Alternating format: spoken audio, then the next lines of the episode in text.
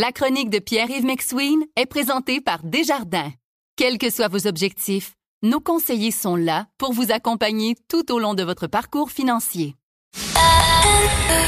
C'est 23. Voici la chronique économique de Pierre-Yves McSween.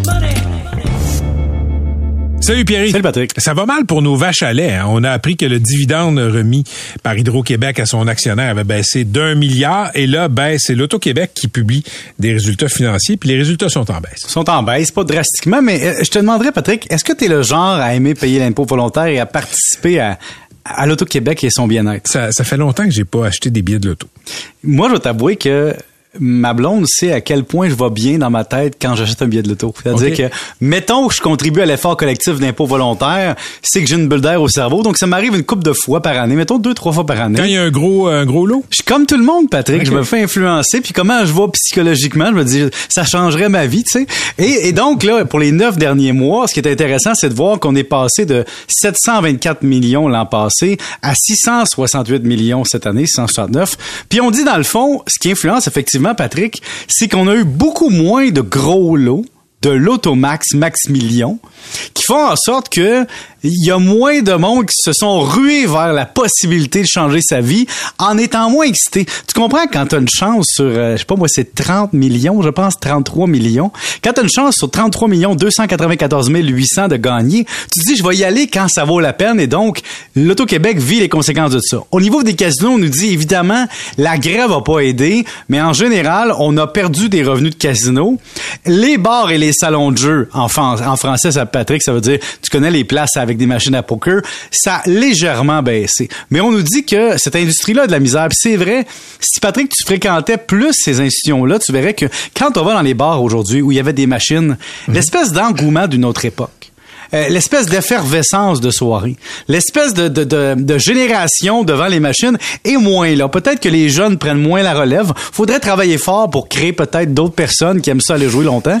Mais oui, où, où j'allais te dire, Pierre-Yves, où il y a des nouvelles plateformes où tu peux jouer dans le confort de ton foyer et qui sont pas supervisées par l'Auto-Québec aussi. Et tu l'as dit, là, on a, pour l'instant, on a sur neuf mois, euh, 1 milliard 76 millions de bénéfices nets, qui est en baisse par rapport à 1,2 milliard l'année passée.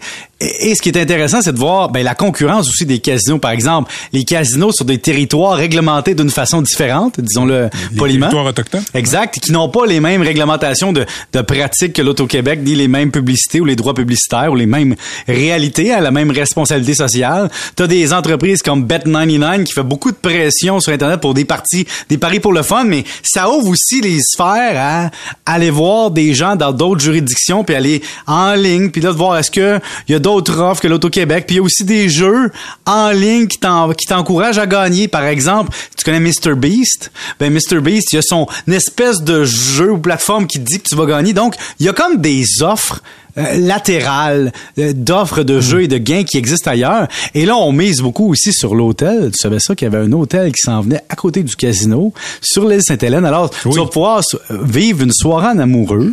Euh, à côté du casino, de dire j'ai pas assez payé d'impôts, je peux aller transférer ça à côté, puis aller jouer, puis attirer peut-être des joueurs étrangers. Et on cherche à attirer les jeunes. D'ailleurs, avec Moment Factory, on a fait des arcades, disons avec une expérience interactive. Et Patrick, si tu regardes comment se développe l'Auto-Québec, on veut maintenant t'inscrire en ligne.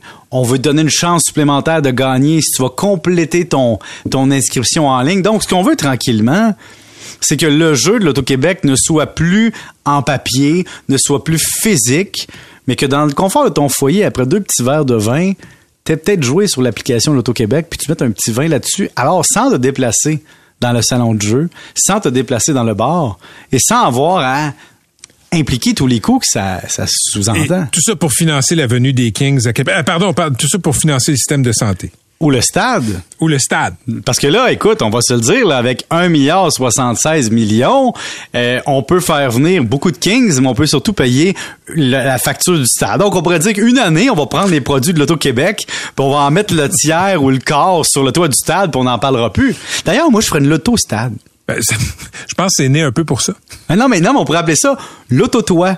Hein? Euh, coule sur la tête, j'ai des noms, là. Coule sur la tête, effondrement, le Un grand gratteux. effondrement, Un gratteux. un gratteux, tu sais, toutes des choses qui seraient payantes. Vous écoutez la chronique économique avec Pierre-Yves McSween.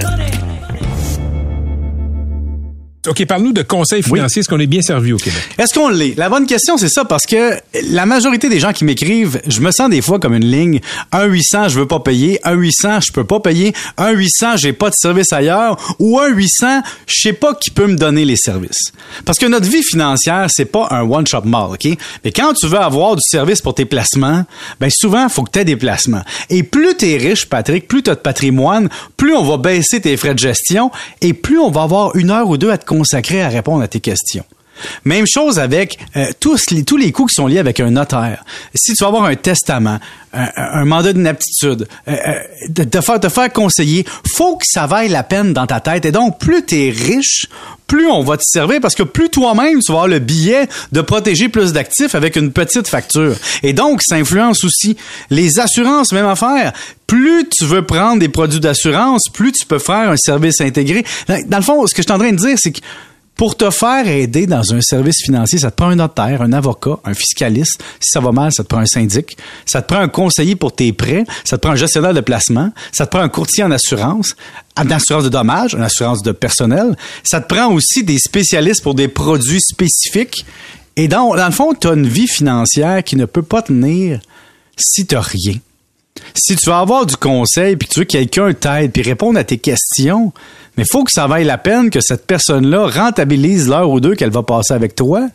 Et donc, qu'est-ce que tu vas lui donner? C'est-à-dire que le conseil est rentable et payant en fonction d'avoir des actifs. Ce qui est complètement contre-productif. Donc, on dit aux gens, faites des budgets, faites-vous aider. Puis les gens disent, ouais, mais je vais voir mon conseiller en succursale. Pour me faire conseiller, la personne me dit, j'ai pas le temps de t'aider à faire un budget, je suis pas payé pour ça. Moi, je suis pour faire des prêts, puis je suis payé pour placer ton argent.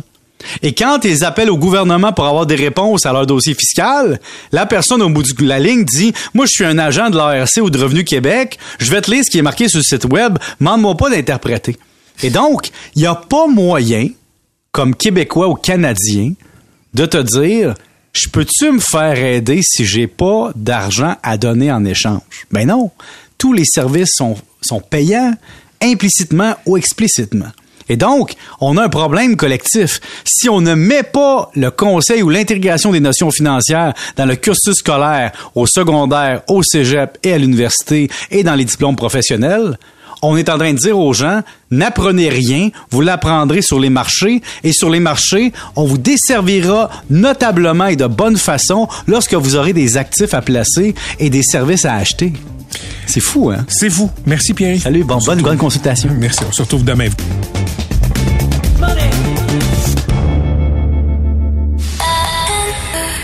C'est 23.